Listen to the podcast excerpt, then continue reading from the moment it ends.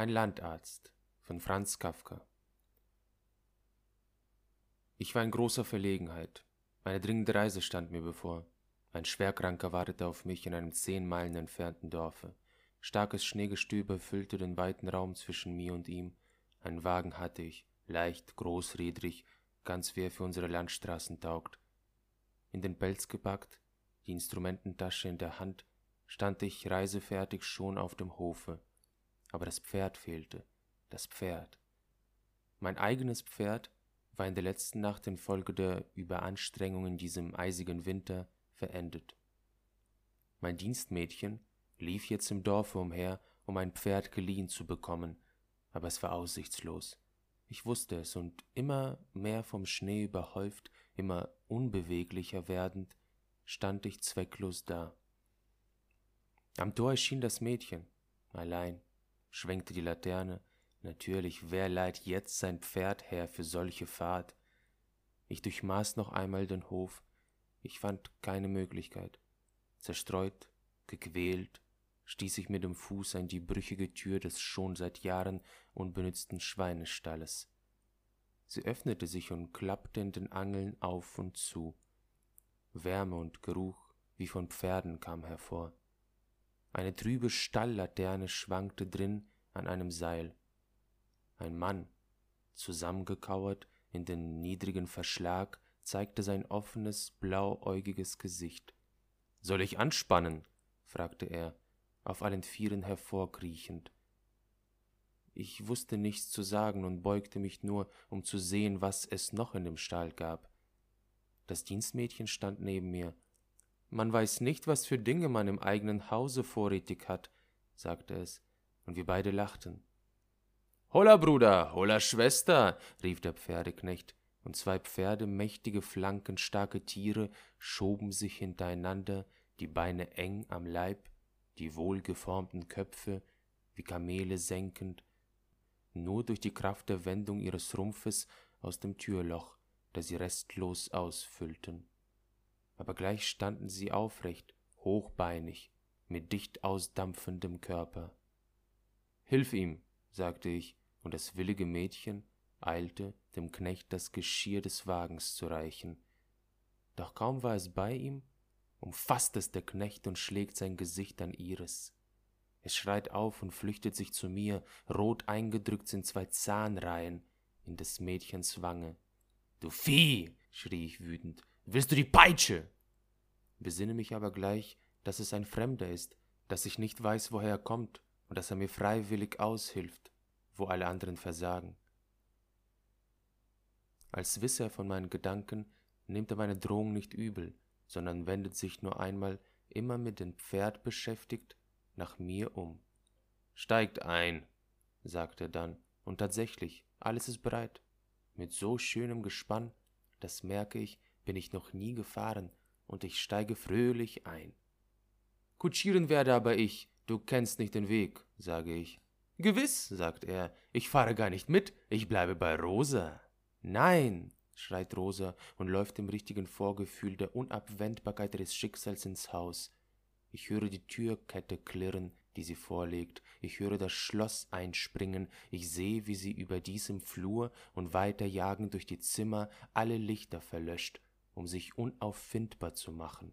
Du fährst mit, sage ich zu dem Knecht, oder ich verzichte auf die Fahrt, so dringend sie auch ist. Es fällt mir nicht ein, dir für die Fahrt das Mädchen als Kaufpreis hinzugeben. Munter, sagt er, klatscht in die Hände, der Wagen wird fortgerissen wie Holz in der Strömung, noch höre ich, wie die Tür meines Hauses unter dem Ansturm des Knechts birst und splittert, dann sind mir Augen und Ohren von einem zu allen Sinnen gleichmäßig dringenden Sausen erfüllt. Aber auch das nur für einen Augenblick, denn als öffne sich unmittelbar vor meinem Hoftor der Hof meines Kranken, bin ich schon dort. Ruhig stehen die Pferde, der Schneefall hat aufgehört, Mondlicht ringsum. Die Eltern des Kranken eilen aus dem Haus, seine Schwester hinter ihnen, man hebt mich fast aus dem Wagen. Den verwirrten Reden entnehme ich nichts. Im Krankenzimmer ist die Luft kaum atembar, der vernachlässigte Herdenofen raucht. Ich werde das Fenster aufstoßen, zuerst aber will ich den Kranken sehen. Mager, ohne Fieber, Nicht kalt, nicht warm, mit leeren Augen, ohne Hemd hebt sich der Junge unter dem Federbett, hängt sich an meinen Hals, flüstert mir ins Ohr Doktor, lass mich nicht sterben. Ich sehe mich um, niemand hat es gehört, die Eltern stehen stumpf vorgebeugt und erwarten mein Urteil. Die Schwester hat einen Stuhl für meine Handtasche gebracht. Ich öffne die Tasche und suche unter meinen Instrumenten. Der Junge tastet immerfort aus dem Bett nach mir hin, um mich an seine Bitte zu erinnern. Ich fasse eine Pinzette, prüfe sie im Kerzenlicht und lege sie wieder hin. Ja, denke ich lästernd, in solchen Fällen helfen die Götter, schicken das fehlende Pferd, fügen der Eile wegen noch ein zweites hinzu, spenden zum Übermaß noch den Pferdeknecht. Jetzt erst fällt mir wieder Rosa ein. Was tu ich? Wie rette ich sie? Wie ziehe ich sie unter diesem Pferdeknecht hervor? Zehn Meilen von ihr entfernt, unbeherrschbare Pferde vor meinem Wagen. Diese Pferde, die jetzt die Riemen irgendwie gelockert haben, die Fenster, ich weiß nicht wie, von außen aufstoßen, jedes durch ein Fenster den Kopf stecken und unbeirrt durch den Aufschrei der Familie den Kranken betrachten. Ich fahre gleich wieder zurück, denke ich, als forderten mich die Pferde zur Reise auf, aber ich dulde es, dass die Schwester, die mich durch die Hitze betäubt glaubt, den Pelz mir abnimmt. Ein Glas Rum wird mir bereitgestellt, der Alte klopft mir auf die Schulter, die Hingabe seines Schatzes rechtfertigt diese Vertraulichkeit. Ich schüttle den Kopf. In dem engen Denkkreis des Alten würde mir übel. Nur aus diesem Grund lehne ich es ab zu trinken. Die Mutter steht am Bett und lockt mich. Ich folge und lege, während ein Pferd laut zur Zimmerdecke wiehert, den Kopf auf die Brust des Jungen, der unter meinem nassen Bart erschauert. Es bestätigt sich, was ich weiß. Der Junge ist gesund, ein wenig schlecht durchblutet, von der sorgenden Mutter mit Kaffee durchtränkt, aber gesund und am besten mit einem Stoß aus dem Bett zu treiben. Ich bin kein Weltverbesserer und lasse ihn liegen. Ich bin von Bezirk angestellt und tue meine Pflicht bis zum Rand, bis dorthin, wo es fast zu viel wird. Schlecht bezahlt, bin ich doch freigebig und hilfsbereit gegenüber den Armen. Noch für Rosa muss ich sorgen, denn mag der Junge recht haben und auch ich will sterben. Was tue ich hier in diesem endlosen Winter? Mein Pferd ist verendet, und da ist niemand im Dorf, der mir seines leiht. Aus dem Schweinstall muss ich mein Gespann ziehen, wären es nicht zufällig Pferde, müsste ich mit Säuen fahren. So ist es. Und ich nicke der Familie zu, sie wissen nichts davon, und wenn sie es wüssten, würden sie es nicht glauben. Rezepte schreiben ist leicht, aber im Übrigen sich mit den Leuten verständigen ist schwer. Nun, hier wäre also mein Besuch zu Ende. Man hat mich wieder einmal unnötig bemüht, daran bin ich gewöhnt. Mit Hilfe meiner Nachtglocke martert mich der ganze Bezirk, aber dass ich diesmal auch noch Rosa hingeben musste, dieses schöne Mädchen, das jahrelang von mir kaum beachtet, in meinem Hause lebte, dieses Opfer ist zu groß, und ich muss es mir mit Spitzfindigkeit aushilfsweise in meinem Kopf irgendwie zurechtlegen um nicht auf diese Familie loszufahren, die mir ja beim besten Willen Rosa nicht zurückgeben kann. Als ich aber meine Handtasche schließe und nach meinem Pelz winke, die Familie beisammen steht, der Vater schnuppernd über dem Rumglas in seiner Hand, die Mutter von mir wahrscheinlich enttäuscht, ja, was erwartet das Volk? Tränenvoll in die Lippe beißend und die Schwester ein schwer blutiges Handtuch schwenkend, bin ich irgendwie bereit, unter Umständen zuzugeben, dass der Junge doch vielleicht krank ist? Ich gehe zu ihm, er lächelt mir entgegen, als brächte ich ihm etwa die allerstärkste Suppe. Ach, jetzt wiechern die Pferde. Der Lärm soll wohl, hören Orts angeordnet, die Untersuchung erleichtern. Und nun finde ich, ja, der Junge ist krank. In seiner rechten Seite in der Hüftgegend hat sich ein Handteller große Wunde aufgetan. Rosa. In vielen Schattierungen, dunkel in der Tiefe, hell werdend zu den Rändern, zartkörnig, mit ungleichmäßig sich aufsammelndem Blut, offen wie ein Bergwerk obertags. So aus der Entfernung, in der Nähe zeigt sich noch eine Erschwerung. Wer kann das ansehen, ohne leise zu pfeifen? Würmer, an Stärke und Länge meinem kleinen Finger gleich, rosig aus eigenem und außerdem blutbespritzt, winden sich im Innern der Wunde festgehalten mit weißen Köpfchen, mit vielen Beinchen ans Licht.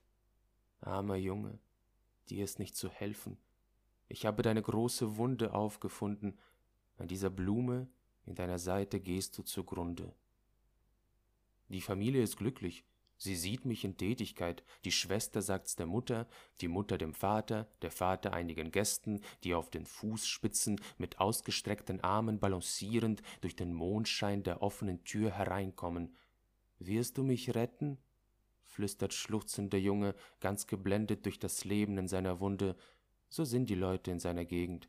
Immer das Unmögliche vom Arzt verlangen. Den alten Glauben haben sie verloren. Der Pfarrer sitzt zu Hause und zerzupft die Messgewände, eines nach dem anderen, aber der Arzt soll alles leisten mit seiner zarten chirurgischen Hand. Nun, wie es beliebt. Ich habe mich nicht angeboten. Verbraucht ihr mich zu heiligen Zwecken, lasse ich auch das mit mir geschehen. Was will ich Besseres? Alter Landarzt, meines Dienstmädchens beraubt, und sie kommen die Familie und die Dorfältesten und entkleiden mich. Ein Schulchor mit dem Lehrer an der Spitze steht vor dem Haus und singt eine äußerst einfache Melodie auf den Text.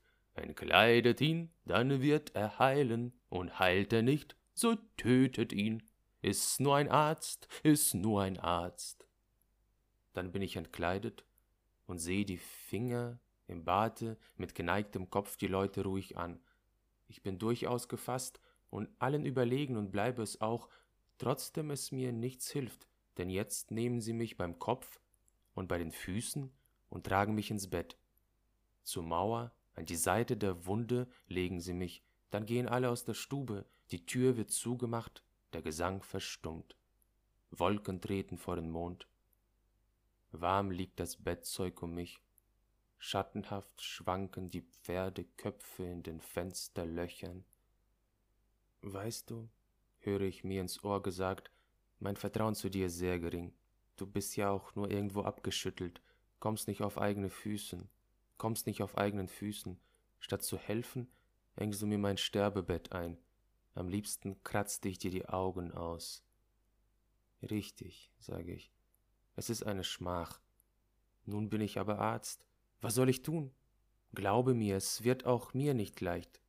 Mit dieser Entschuldigung soll ich mich begnügen? Ach, ich muss wohl. Immer muss ich mich begnügen, mit einer schönen Wunde kam ich auf die Welt, das war meine ganze Ausstattung. Junger Freund, sag ich, dein Fehler ist, du hast keinen Überblick. Ich, der ich schon in allen Krankenstuben weit und breit gewesen bin, sage dir, deine Wunde ist so übel nicht. Im spitzen Winkel mit zwei Hieben der Hacke geschaffen, viele bieten ihre Seite an und hören kaum die Hacke im Forst, geschweige denn, dass sie ihnen näher kommt. Ist es wirklich so oder täuschst du mich im Fieber? Es ist wirklich so. Nimm das Ehrenwort eines Amtsarztes mit hinüber. Und er nahm's und wurde still. Aber jetzt war es Zeit, an meine Rettung zu denken. Noch standen treu die Pferde an ihren Plätzen, Kleider, Pelz und Tasche waren schnell zusammengerafft. Mit dem Ankleiden wollte ich mich nicht aufhalten, Beeilten sich die Pferde wie auf der Herfahrt, sprang ich ja gewissermaßen aus diesem Bett in meines. Gehorsam zog sich ein Pferd vom Fenster zurück. Ich warf den Ballen in den Wagen, der Pelz flog weit. Nur mit einem Ärmel hielt er sich an einem Haken fest. Gut genug. Ich schwang mich aufs Pferd, die Riemen lose schleifend, ein Pferd kaum mit dem anderen verbunden, der Wagen irrend hinterher, der Pelz als letzter im Schnee. Munter, sagte ich, aber munter ging's nicht. Langsam wie alte Männer zogen wir durch die Schneewüste. Lange klang hinter uns der neue, aber irrtümliche Gesang der Kinder. Freut euch, ihr Patienten, der Arzt ist euch ins Bett gelegt. Niemals komme ich so nach Hause. Meine blühende Praxis ist verloren. Ein Nachfolger bestiehlt mich, aber ohne Nutzen, denn er kann mich nicht ersetzen. In meinem Hause wütet der ekle Pferdeknecht Rosa ist sein Opfer. Ich will es nicht ausdenken. Nackt, dem Froste dieses unglückseligsten Zeitalters ausgesetzt, mit irdischem Wagen, unirdischen Pferden, treibe ich mich alter Mann umher. Mein Pelz hängt hinten am Wagen, ich kann ihn aber nicht erreichen. und kein aus dem beweglichen Gesindel der Patienten rührt den Finger.